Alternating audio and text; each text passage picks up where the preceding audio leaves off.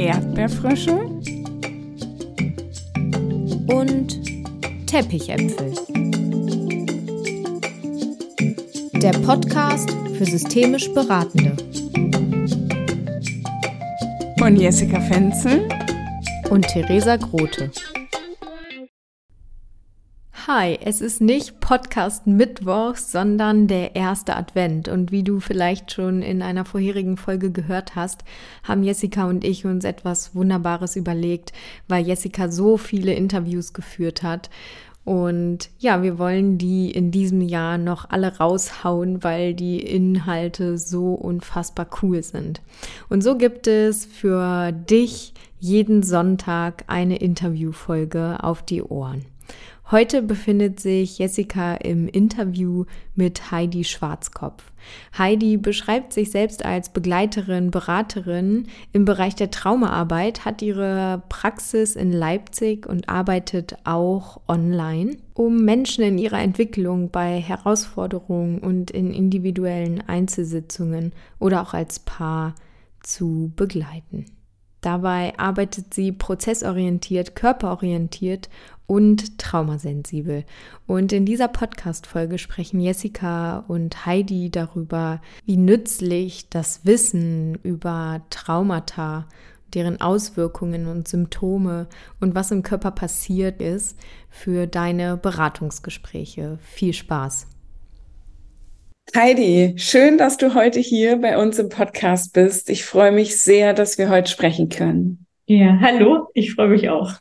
Ja, äh, wir beide haben so ein bisschen überlegt, über welches systemische Herzensthema wir miteinander sprechen könnten. Und ich habe mir sehr gewünscht, dass wir über deine traumainformierte Unterstützung sprechen, vielleicht auch so ein bisschen über das Nervensystem. Was würdest du heute gerne in den Fokus unseres Gespräches stellen? ja, vielleicht, dass wir den Blick nochmal darauf halten, was traumainformierte Arbeit vielleicht im systemischen Kontext auch bedeutet, wo wir uns da vielleicht auch weiterentwickeln können, was wir vielleicht im Blick haben können, was unsere Klienten mitbringen, um vielleicht noch menschlicher zu begleiten. Ja, das ja. könnte ich mir vorstellen, dass das schön wäre. Und ähm, also der systemische Ansatz ist ja schon, sag ich mal, einer, der eine sehr menschenfreundliche Haltung hat, ja, vom Arbeiten. Und manchmal stoßen wir aber trotzdem an Grenzen. Ne? Und das sind oft die Grenzen, wo dann Trauma reinspielt, wo unser Nervensystem eine entscheidende Rolle spielt. Und vielleicht können wir so auf diese Schnittstelle auch nochmal schauen. Ja, sehr gerne. Wenn du so sagst, menschlich begleiten, also ich glaube, dass letztendlich alle ja sagen würden, äh, wir begleiten menschlich, aber was ist so was ist so das, was es für dich dann doch noch mal anders macht? Ja, natürlich. Ähm, du hast total recht. Das würden wir alle sagen. Und ähm, das ist auch gut so, weil das ja unser Ansinnen ist. Alle Menschen, die in, in begleitenden, helfenden Berufen arbeiten, die bringen ja dieses Wollen mit. Und eigentlich wird es dort spannend, wo wir an unsere eigenen Grenzen stoßen als Begleiter. Ja, egal in welchem Bereich wir da sind. Weil da eben Strukturen aufeinandertreffen, wo wir dann manchmal aus einer eigenen Überforderung vielleicht in etwas äh, hineingehen, wo, wo wir vielleicht, wenn wir später nochmal draufschauen, sagen würden, ah, okay, habe ich da vielleicht doch Druck ausgeübt? Gab es vielleicht dann doch sowas wie ein Machtgefälle in der Begleitung? Gab es vielleicht doch sowas wie eine subtile Schuldzuweisung oder aus der eigenen Ohnmacht ähm, vielleicht Reaktionen, die dann nicht hilfreich waren? Ja, oder aus der Unwissenheit. Und, und das ist so ein Punkt, wo ich denke, wir können uns alle so miteinander ja immer noch menschlicher werden. Ja, das ist ja nichts, äh, was wir dann, was fertig ist, ja, sondern wo wir uns alle so gemeinsam weiterentwickeln und wachsen können. Ja, schön, schön, wie du das formulierst, weil ich, ich fühle das so, wenn ich dir jetzt hier so digital gegenüber sitze. Aber für die Zuhörenden ist es, glaube ich, schön, das auch nochmal mit diesen Worten äh, anders greifen zu können. Das kenne ich auch von mir, dass gerade in so ja, Situationen, wo ich das Gefühl habe, es geht nicht weiter oder wir drehen uns im Kreis oder so, dass man dann vielleicht doch schon mal, wie du sagst, so leicht irgendwie, äh, ja, manipuliert, sich mächtig zeigt oder ähm, eben auch das zuberatende Gegenüber so ein Stück weit schiebt. Und so wie ich dich verstanden habe, sagst du, dass ähm, Trauma-Informiertheit an der Stelle nützlich sein kann. Wie spielt das für dich zusammen? Es spielt für mich zusammen, dass ich eben genau an diesen Stellen, wo wir gerade waren, ne, die wir gerade so gegriffen haben, eben nicht in diese alten Muster, sag ich mal, reinfalle. Ja, also dass ich Druck ausübe, dass ich Schuld zuweise subtil, dass ich vielleicht ungewollt beschäme, dass ich Macht ausübe, dass ich an diesen Stellen eben etwas anderes in mir zur Hand habe. Ja.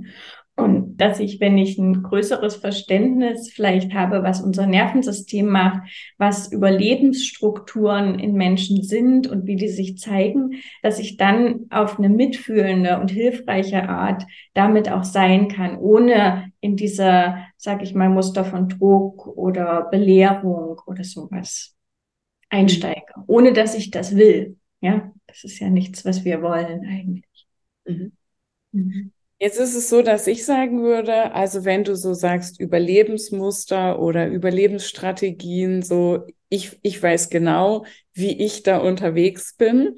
Ähm, wie bringst du das mit äh, Klienten und Klientinnen ins Gespräch? Also wie ja, bringst du auch dein Modell von es gibt Strategien, um zu überleben, in die Gespräche rein? Mhm. Indem wir das erforschen eigentlich. Also indem wir das gemeinsam im Dialog in der Beziehung erforschen, was sich da gerade zeigt.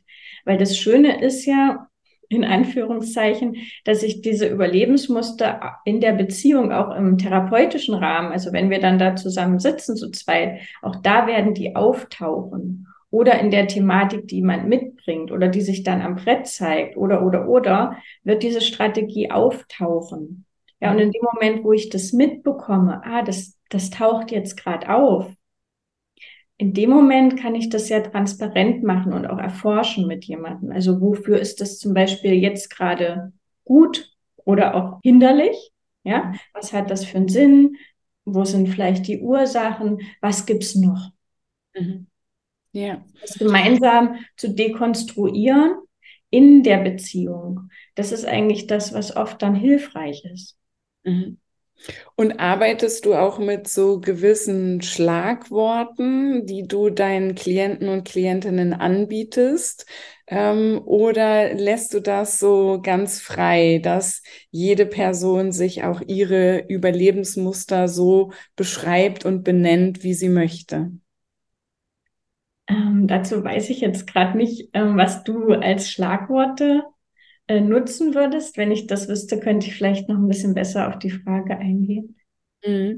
Naja, also für mich ist so, dass wenn ich jetzt Überlebensstrategie googeln würde, ähm, habe ich letztens tatsächlich mal gemacht, ähm, dann würde da vielleicht sowas kommen wie an, in die Anpassung gehen oder in Kontrollmuster gehen oder ähm, in eine Täter-Opfer-Umkehr gehen und ähm, Macht ausüben. Das sind ja, ich sag mal so im Lehrbuch, ähm, sowieso Schlagworte, ähm, die man vielleicht auch anbieten kann. Und das ist so eine Stelle, wo ich selber mir dann unsicher bin. Ist, ist das nützlich für mein Gegenüber, wenn ich solche Begriffe reinbringe? Hm, oder benennen die das selbst? Wie machst du das? Mhm. Ich finde es eigentlich immer spannend, ähm, eher mehr Raum zu geben für das, wie jemand selber das beschreibt und in der gemeinsamen Erforschung seine Worte findet. Und gleichzeitig kann ich ja meine Worte anbieten, wenn ich das Gefühl habe, das könnte jetzt hilfreich sein, um was nochmal anders vielleicht benennen zu können auch. Ja. Und das Schöne ist ja eigentlich, dass wir das nicht wissen müssen vorher auch, sondern dass wir das im Zweifel fragen können wäre es Ihnen jetzt hilfreich, wenn ich Ihnen mal so ein Wort dafür anbiete, für das, was Sie mir gerade beschreiben. Und dann kann ja jemand sagen, nee oder ja. Und dann kann man mal gucken, ob, was das macht, wenn ich sowas anbiete. Mhm. Ja. Ja. Und ich habe von dir letztens auch auf Instagram einen Post gelesen, wo du so auch so ein bisschen beschreibst, so dieses, woran kann ich eigentlich selber merken, ob mein Gegenüber sich in einem Traumafeld bewegt ähm, und hast auch so Merkmale von Trauma aufgezählt. Was würdest du den Hörenden dazu gerne mitgeben?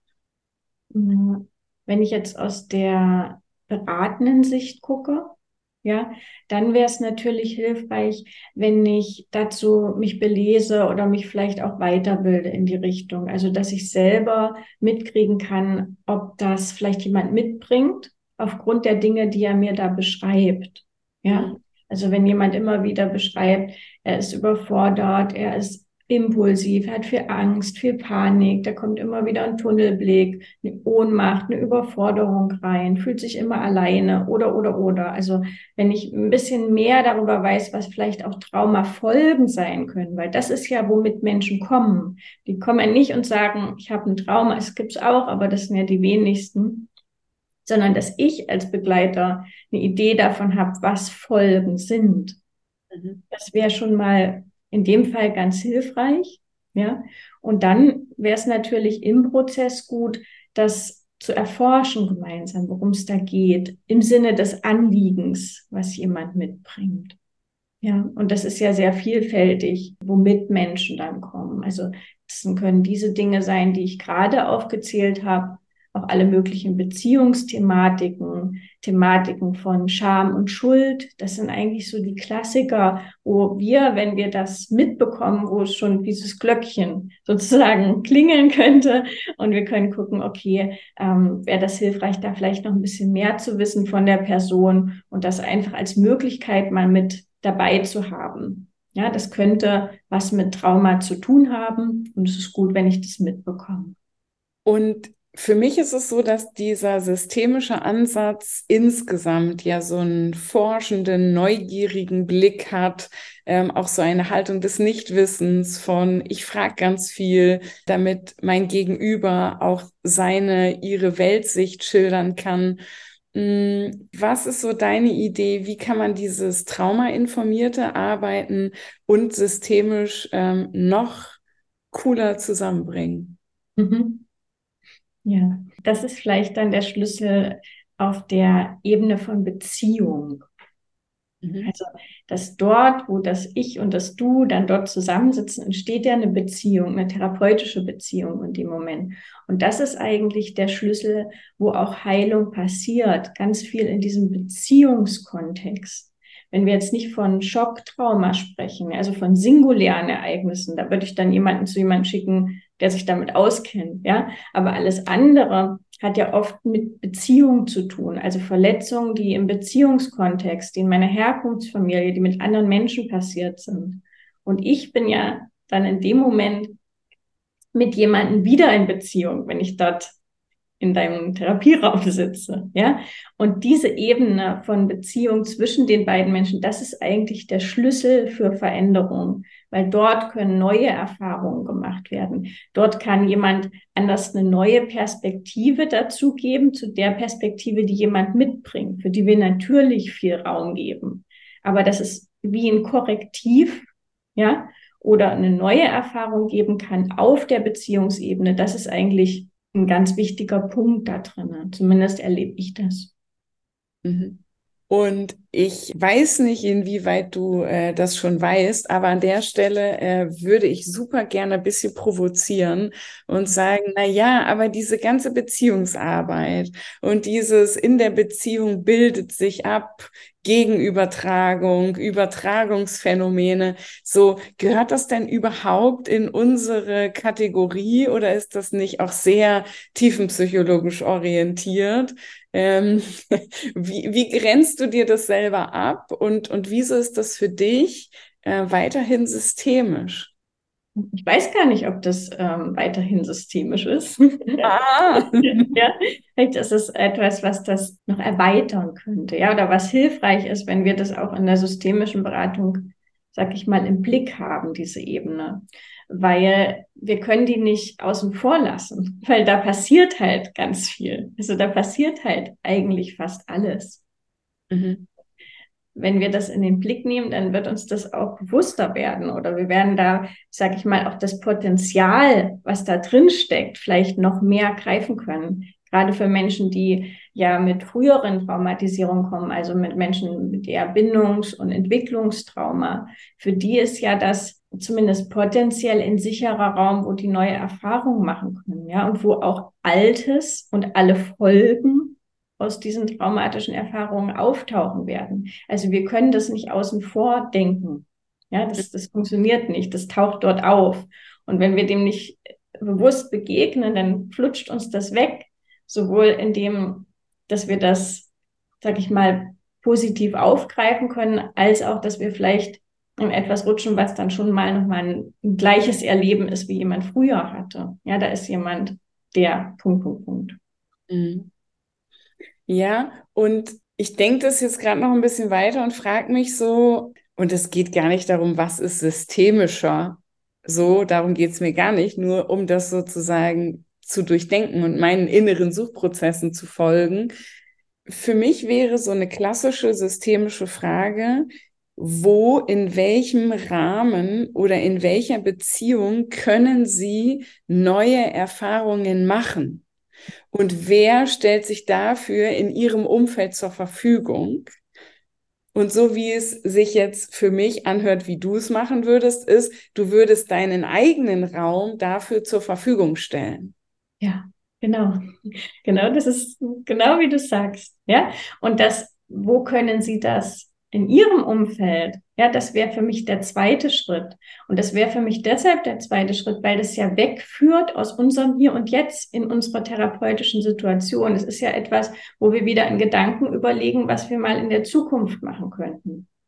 Und führt uns weg vom Erleben, was passiert denn hier gerade zwischen uns aber? Ja, wo das sowieso schon auch gerade passiert wovon wir da wahrscheinlich hypothetisch reden. Ja, und in dem Moment, wo ich im Hier und Jetzt das mitbekomme und schon eine neue Erfahrung machen kann, wird es mir viel leichter fallen, das auch dann in der Zukunft mit anderen Menschen zu machen, als wenn ich mir das theoretisch überlege.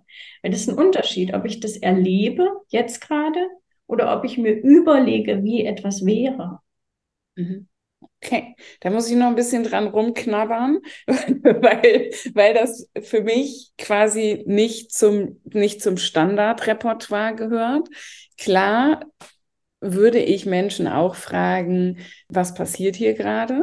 Aber für mich ist zum Beispiel die Arbeit mit Reflecting Team oder die Arbeit ähm, aus der Metaperspektive auf etwas zu schauen und zu fragen, also wenn jetzt hier mein Supervisor mit im Raum wäre und der würde da so auf unser Gespräch drauf gucken, dann ist es für mich noch mal ein bisschen was anderes als die direkte Beziehung zu nehmen, weil ich dann selber so wichtig werde und ich die Idee habe, in der systemischen Beratung bin ich selber nicht so wichtig. Mhm. Das ja. ist, glaube ich, so der Unterschied äh, in der Herangehensweise. Ja, total. Und, und vielleicht ist das nicht so sehr systemisch, aber von meiner Haltung her denke ich, dass wir eben sehr wichtig sind in diesem Prozess. Das heißt nicht, es geht um mich, ja, aber ich, wenn ich da eine Beziehung herstelle, dann bin ich ja genauso wichtig. Also ich kann mich nicht rausnehmen, ja, so eigentlich. Nein, Kann ich schon, aber das macht einen Unterschied sozusagen im Arbeiten, ja. Und da geht es ja nicht darum, das eine ist besser oder schlechter. Wir gucken ja jetzt eher, wenn Menschen mit Bindungs- und Entwicklungstrauma kommen, dann wird das im Vordergrund stehen. Mhm. Ja, dann ist das Erleben im Vordergrund. Und natürlich kann ich dann so arbeiten, dass ich mich ein Stück rausnehme. Aber das, das umgeht eben das, was da im Raum steht, der Elefant. Nämlich unsere Beziehungsebene, in der sich jetzt gerade alles, sag ich mal, aufblättert, was da da ist. Mhm. Okay. Ja, und wie kommt dann das Nervensystem ins Spiel? Es ist ja immer im Spiel, sozusagen. Das ist ja immer im Spiel. Und da geht es vielleicht viel, wenn wir jetzt gerade an diesem Aspekt von Beziehung und ich stelle mich auch in dieser Beziehung zur Verfügung, sage ich mal, geht es ja viel um den Aspekt von Co-Regulation, der da stattfindet, im besten Falle. Ja, also, dass wenn jemand kommt mit einer starken Über- oder Untererregung oder überhaupt Schwierigkeiten von echtem Kontakt, dass ich dann im besten Falle Koregulation anbieten kann für jemanden, einfach weil ich wirklich da bin. Mhm. Also, weil ich als ganzer Mensch wirklich da bin und greifbar bin mit dem, was da auftaucht. Und das hat eben einen ganz großen Einfluss darauf, wie sich dann jemand erlebt oder auch mehr zur Regulierung finden kann in solchen Momenten. Ja, mhm. wenn ich wirklich ganz da bin. Weil das sind ja die Punkte, die oft reinspielen, dass alles, was mit frühen Trauma zu tun hat, hat ja viel damit zu tun, dass da niemand da war. Also kein wirkliches Gegenüber, kein ganzer Mensch, der wirklich da ist. Und diese Erfahrung zu machen und das wirklich zu spüren, weil ich das auch anbiete, hat schon einen ganz großen koregulativen Einfluss ne, auf das Nervensystem vom Gegenüber. Und deshalb bin ich Fan davon, dass wir wirklich ganz da sind, ähm, weil das eine Auswirkung hat. Da geht es ja immer um Kontakt oder Nicht-Kontakt. Ja, also ich bin mit irgendwas in mir nicht in Kontakt oder ich bin mit der Außenwelt nicht wirklich in Kontakt in Bezug auf das, was ich da als Thema mitbringe. Ja? Und dort wirklich in Kontakt zu kommen, sowohl in mir als auch in der Beziehung, das ist eben ein ganz großer Schlüssel, sag ich mal, um was zu integrieren, eine neue Erfahrung zu machen und mehr Regulation zu erfahren. Mhm. Und das ist vielleicht auch, was viele kennen, die jetzt schon sich ein bisschen belesen haben. Da geht es ja immer um den Vagusnerv. Ja, also der Nerv, so, wo es um Social Engagement geht, ja, um das wirkliche Miteinander. Und, ähm, und den wollen wir ja, so, sag ich mal, mit reinholen, ja, oder der, wenn der aktiv ist, ist das sehr hilfreich für uns. Und das geht eben über Kontakt, über echten Kontakt, wenn ich den anbiete. Mhm. Über was geht's noch? Mhm. Ja, über alles, was dem Menschen, und das ist sehr individuell, da hilft es wirklich mal genauer zu forschen, was sind die Ressourcen und was sind die Dinge, wo sich derjenige unterstützt, lebendig fühlt. Also was ihm ein Gefühl von mehr innerer Weite, mehr Manchmal ist vielleicht auch Leichtigkeit oder Mitgefühl oder Beweglichkeit. Also alles, was sowas in mir auslöst, ja, oder wo ich damit mehr in Kontakt komme, das ist dann hilfreich für den Vagus. Also immer wenn wir Mitgefühl für uns empfinden können, wenn wir beweglich sind, wenn wir spielerisch, wenn wir neugierig unterwegs sind, also all diese Qualitäten, wenn wir uns auf jemanden beziehen können, wenn wir okay mit uns sind, ja, dann ist der aktiv, ja. Und wenn nicht, dann nicht. Ja, dann ist was anderes aktiv. Und all das, was dort hilfreich ist, da können wir mit jemandem gucken. Ja, und gucken, was gerät dem denn in den Weg, wenn das in unserer Beziehung eine Rolle spielt. Also wenn jemand Angst hat in der Beziehung oder dann sich anpasst oder super freundlich ist und eigentlich wütend und all diese Sachen, ja, dann ist der ähm, eher was dazwischen, was das jetzt verhindert, ja, dass wir so auf so eine Art miteinander verbunden sein können. Mhm. Ja. Ich merke gerade, dass ich da echt noch so hänge bei diesem Thema, wie viel biete ich mich an, weil ich glaube, dass ich für mich da so einen Unterschied auch mache, wenn ich als Sozialarbeiterin in Familien gehe. Und das habe ich ja viele, viele Jahre gemacht. Ähm, und dann bei denen am Küchentisch sitze und einfach auch aus deren Kaffeetasse trinke oder so, dann ist, glaube ich, dieses sich, sich anbieten, da sein, auch eine neue Erfahrung anbieten, dass jemand Zeit hat, dass jemand wirklich, wirklich zuhört, so ziemlich selbstverständlich. Und für mich ist aber so, so, wenn ich dann, wenn ich dann systemische Beraterin bin oder systemische Therapeutin, so, und ich mache so eine Einzelsitzung, dann biete ich das nicht so sehr an, um mich da selber abzugrenzen. Und ich finde, unser Gespräch ist eine schöne Einladung, auch diese Trennung aufzuheben und zu sagen, wir, wir sind halt auch immer, immer Menschen. Äh, wir wollen uns, du hast eingeleitet mit menschlich begegnen und dass so ein Beratungsraum kein, ja, kein künstlicher Raum sein muss, sondern dass es, ja, dass es eine Begegnung zwischen zwei Menschen ist. Ja, ja, das hast du richtig schön gesagt. genau. Okay, dann ist es jetzt gerade bei mir so durchgesickert. ja, danke. danke dafür.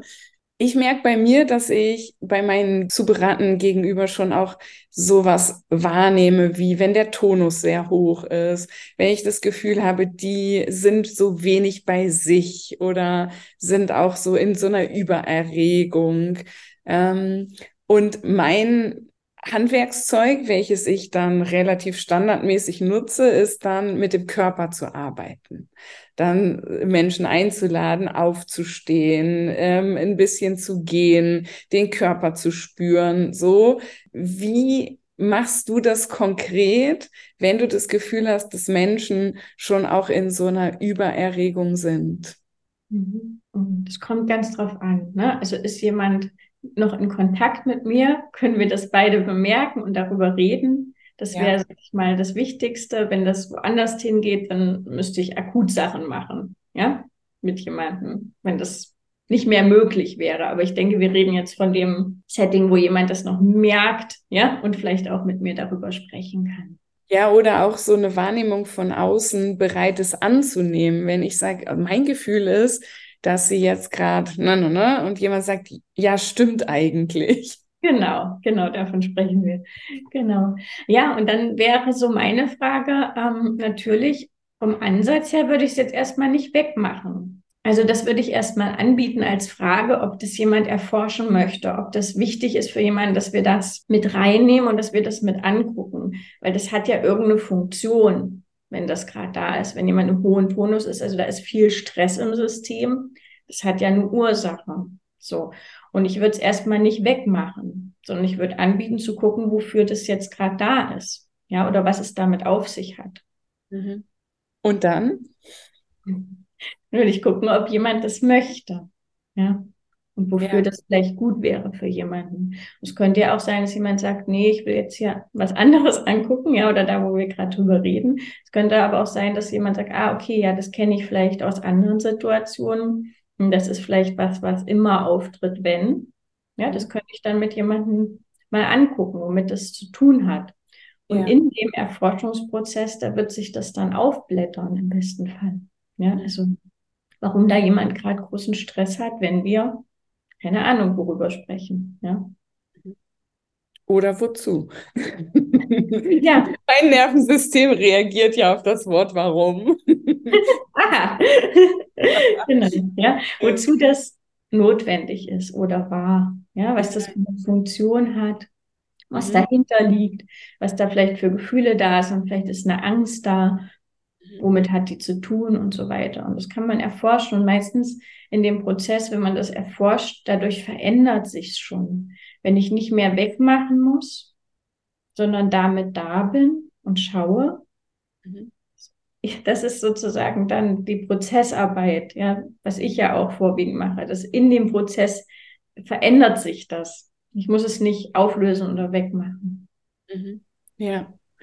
Und würdest du sagen, so kommt es jetzt bei mir gerade so ein bisschen an, dass das schon auch eine, eine stille Unterstützung ist oder auch so eine herantastende Unterstützung im Sinne von präsent da sein und gar nicht so viel machen? Auf jeden Fall eine schöne Qualität, die du gerade beschreibst, ja, also dass ich wirklich ganz da bin, präsent bin und nicht so viel mache, sondern eher begleite dabei, bei dem mitzubekommen, worum geht's da? Was ist da eigentlich in mir aktiv? Ja, was hat das für einen Nutzen? Wo steht mir das im Weg? Was passiert da eigentlich? Also Aufmerksamkeit dahin zu legen und auch die Kapazität, sag ich mal, in diesem Prozess dann Stück für Stück zu erweitern. Ja, so vielleicht zum Beispiel mit der Angst, die da da ist, die diesen Stress auslöst, ein Stück weit mehr zu sein und zu gucken, ah, wo, was hat's damit auf sich? Worauf bezieht die sich? Mhm. Die Angst, die da gerade da ist. Und das ist ein langsamer Prozess und ein forschender Prozess und auf jeden Fall ein Prozess, wo der andere die Antworten in sich trägt. Das ist ja das Schöne, ja, dass das da ist. Ja. Und ich habe auch gesehen, dass du äh, totale Expertin fürs Familienbrett bist. Mhm. Ähm, wie bringst du das als Tool, als Methode ähm, in deine Prozesse ein? Mhm. Ja, also das ist eigentlich, ähm, man könnte sagen, das ist wie so der Türöffner zum Erleben. Ja? Also das ist sozusagen das innere Bild, was ich dort aufbaue mit meinen Figuren, wie jetzt Familienbrett kennt, der weiß vielleicht, wovon ich rede. Man hat so kleine Figuren und stellt dann eine Thematik, eine Beziehung, eine Herausforderung auf, indem man kleine Figuren aufstellt, die für die inneren Anteile oder für Personen oder für Beziehungskonstellationen stehen. Und dieses Bild, was wir da haben, was wir da sehen, was wir da spüren, was uns da für Gedanken kommen, ist eigentlich der Öffner zu dem, was an innerem Erleben da ist. Also ich nutze das eigentlich, um zu erforschen, was dann auftaucht im Hier und Jetzt in der Person. Weil dieses Bild ist oft der Auslöser für all das, was da sonst im Unbewussten liegt. Und es ist wie, ich meine, habe das dann greifbar und dann geht der Prozess eigentlich schon los. Da muss man eigentlich gar nichts machen. Das, das rollt schon los. Ich muss dann ich will im besten Fall den gut begleiten und mitbekommen, was da im Erleben stattfindet. Ja, und das auch wieder auf die Beziehungsebene bringen. Worum geht's da eigentlich? Mhm. Also weniger theoretisch, sondern mehr im Erleben orientiert. Ja. Und wenn du so sagst, dass du am Erleben orientiert bist, dass du äh, quasi in der Beziehung auch ein Stück weit wahrnimmst, was da abgeht, äh, welche Rolle spielen dann für dich Hypothesen, möglicherweise auch Hypothesen zweiter Ordnung? Das ist für mich etwas, was ich natürlich anbieten kann, wenn ich das Gefühl habe, das ist hilfreich, eine Hypothese. Ja, also total denkbar. So. Und gleichzeitig würde ich immer gucken, wo ist jemand gerade? Also mhm. wirklich bei dem anderen Menschen zu sein, wirklich an dem seinem Prozess beteiligt zu sein. Das würde für mich mal so das, das erste Wichtige sein. Und dann eine Hypothese reinzugeben oder eine Frage oder auch eine andere Haltung, ja, eine andere Idee zu dem, was da gerade erlebt ist. Das ist ja total denkbar deswegen ist es so schön, dass wir sprechen können, dass wir ähm, ja da systemisch, wir sind beide systemisch unterwegs und gleichzeitig komplett unterschiedlich, weil ich mer merke bei mir auch so eine Unruhe und denke mir so, ja, aber das Hypothesenfeuerwerk und ich brauche doch immer 27 und da, da, da, womit kann das zusammenhängen? Ich mal ganz viele Pfeilbilder. Und bei dir nehme ich so wahr, dass eigentlich so ein sehr starker Fokus eben auf das Hier und Jetzt geht und auf die Beziehung. Ja, total. Und das hat vielleicht aber auch mit meinem, mit meiner Ausbildung zum Bindungs- und Entwicklungstrauma-Begleitung. Ja, also da habe ich ja eine Ausbildung gemacht und die hat viel ähm, eben diesen Fokus und der hat mich nachhaltig so geprägt, dass ich sage, das hat für mich einfach eine ganz große Wichtigkeit bekommen. Ja. Auch einfach in der Erfahrung, was das macht ja, also im besten Sinne, ja, wie wertvoll das ist. Ja. Und habe ich das richtig in Erinnerung, dass du so eine Weiterbildung selber auch anbietest? Na, ich biete was etwas anderes an. Ich biete traumainformierte Bereitung. Also das heißt nicht, ich werde dann Traumatherapeutin, ja. Also ich erlerne kein Traumatherapieverfahren, sondern ich erlerne, wie ich Trauma erkenne, was es für Überlebensstrukturen geht, ganz viel zum Nervensystem und natürlich, wie ich dem begegne. Ja. Mhm. Aber es ist nochmal ein Unterschied zu einer Traumatherapieausbildung. Das ist das nicht, sondern es geht eher darum, dass ich mich weiterbilde, wenn das für mich interessant ist, dieses Wissen in meine Arbeit zu integrieren, ohne dass ich gleich Traumatherapie machen muss. Ja, mhm. ja. ja. Vielleicht der Unterschied. Ich glaube, dass das ja auch immer wieder interessant ist für selbstständig systemisch Beratende, die ähm, sich einfach auch sicher fühlen wollen in dem, was sie, was sie tun. Wenn da äh, Menschen kommen, wo man vorher nicht schon irgendwie eine Akte bekommen hat, weil die schon äh, da und da waren, sondern wir frisch und äh, frei auf die Menschen treffen, äh, dann hat es mir geholfen, dass ich mich irgendwie sicher fühle, auch in diesem Sektor, wo es um äh, Traumafolgestörungen geht. Ja, total. Ja, weil das ist so ein äh, schöner Punkt, wenn ich selber eine gewisse Sicherheit in mir habe. Ja, das hat halt total gleich wieder Auswirkungen auf die Ebene, die da ist mit jemandem. Ja, also das, das wirkt ja schon, ja, wenn ich sicher bin in mir. Ja. Das ist ein großer Faktor. Ich glaube, ich bin auch an deinem Instagram-Account hängen geblieben, weil du äh, mit einer wunderbaren Künstlerin zusammenarbeitest. Was hat's damit auf sich? Ähm, magst du die Zuhörenden da mal mit reinnehmen? Ja, also mit Karin haben wir jetzt letztes Jahr den Online-Kurs Der systemische Blick illustriert. Also sie hat die schönen Zeichnungen gemacht zu diesem Kurs. Ähm, und da ist auch eine Freundschaft draus entwachsen. Und ich glaube, wir sind vom Herzen her in dem, was wir in die Welt tragen wollen, glaube ich, relativ schwingen wir auf einer Welle. Ja, und es ist ganz schön, ähm, mit ihr zusammenzuarbeiten. Und wir werden jetzt auch hoffentlich im nächsten Jahr, ich glaube mal gerade auf Holz, noch ein Arbeitsbuch rausbringen für Menschen, die gerne weiter für sich forschen wollen. Also das kommt noch. Es kommt noch, ja. Ich liebe die Zeichnungen von Karin sehr und äh, arbeite auch immer wieder ähm, mit ihren äh, Kartendecks. Mhm. Und ähm, ich glaube, ja, in, in unserem Kontext haben bestimmt sehr viele Menschen schon mal ihre Postkarten äh, in den Händen gehabt oder so. Ja. Mhm. Du sagst, ähm, das, was ihr in die Welt bringen wollt, wie mhm. würdest du das kurz und knackig formulieren, was ihr in die Welt bringt? Ich glaube, es geht ganz im Kern ums Menschsein, ums Herz, ums Verbundensein. Also ich glaube, so das sind die drei Sachen, worum sich ganz viel dreht, wenn ich ihre Sachen lese und auch wenn ich gucke, was ist mir wichtig in meiner Arbeit. Mhm. Ja. Also ich, man könnte sagen, vielleicht so, was so Kernthemen sind, ja, was essentiell ist, was, was wesentlich ist, was uns alle betrifft auf eine Art, selbst wenn die Kostümchen, ja, tausend verschiedene Kostümchen da sind, aber was so im Kern da uns vereint auch im Menschsein. Ich glaube, das trifft sie ganz schön mit ihren Zeichnungen auch. Ja, für mich auch verbunden mit einer Prise Humor, äh, so und, und die Dinge eben auch manchmal so selbst liebevoll.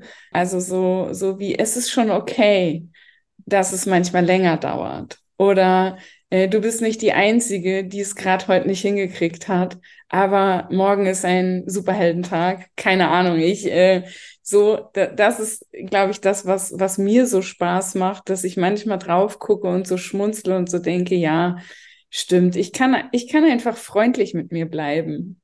Ja, ja, total. Ja, und diese Erinnerung einfach, das ist ja die Trance, in der wir unterwegs sind, dass es nur uns so geht. Ja. Mhm. Die Wahrheit ist ja, dass es uns allen ganz ähnlich geht. So, und, und vielleicht kann das einfach auch so ein Stück sein, so ein Schritt dahin, uns das zu erinnern. Ja, dass die anderen dann nicht anders sind, sondern dass wir da ganz ähnlich sind in, in unserem Menschsein. Das, was uns bewegt und betrifft, wie wir fühlen. Ja. Was wäre dir noch wichtig, hier anzusprechen? Ich würde mich bei dir bedanken, auf jeden Fall. Und ähm, alle einladen, sich vielleicht nochmal intensiver mit dem Thema von Trauma zu beschäftigen, weil es uns alle betrifft und weil ich auch glaube, dass dort ein ganz großer Schlüssel liegt für Veränderungen und zwar für Veränderungen in all den Systemen, wo wir gerade mit zu tun haben, für unser Schulsystem, für unser Bildungssystem, ne, fürs Gesundheitssystem, politische Strukturen, wirtschaftliche Strukturen. Wenn mehr Menschen traumainformierter sind, also mehr Wissen darüber haben, wie unser Nervensystem funktioniert und welche Überlebensmuster da sind, ja, bei uns und bei anderen, ist eigentlich ein ganz großer Schlüssel, um das zu verändern, um nachhaltig wirklich Systeme im Kleinen wie im Großen zu verändern. Es ist ein, ganz mächtiger Schlüssel und das ist auch der Treiber für meine Arbeit und von vielen anderen, die sich da auch auf den Weg gemacht haben. Es ist ja eine Bewegung, die jetzt wirklich greift, was mich wirklich hoffnungsfroh stimmt. Und ich würde eigentlich am liebsten alle Menschen einladen, diese sich anzuschließen in diesem tieferen Wissen, in dem tieferen Verständnis und somit auch in neuen Lösungsmöglichkeiten für uns alle. Also ich sehe es als ähm, auch eine Art Revolution. Jo, ich bin dabei, Heidi. Äh, mich, mich, hast du schon mal in deiner Bande. Sehr schön. ähm, ich würde mich auf jeden Fall anschließen, dass, dass ich glaube, dass es extrem nützlich sein kann und unsere Arbeit eben auch noch mal auf ein anderes Level bringen kann. Total. Ja. Ich danke dir für unser Gespräch. Ja, ich danke dir auch ganz sehr. Ja, das war's schon mit der heutigen Folge. Wenn du Fragen oder Anmerkungen hast, dann schreib uns gerne eine Mail an erdbeerfrösche und teppichäpfel.web.de und du findest in den Show Notes auch die Kontaktdaten von Heidi. Am kommenden Mittwoch, den 6.12., geht es dann mit einer regulären Mittwochsfolge schon weiter. Bis dahin, join the next level.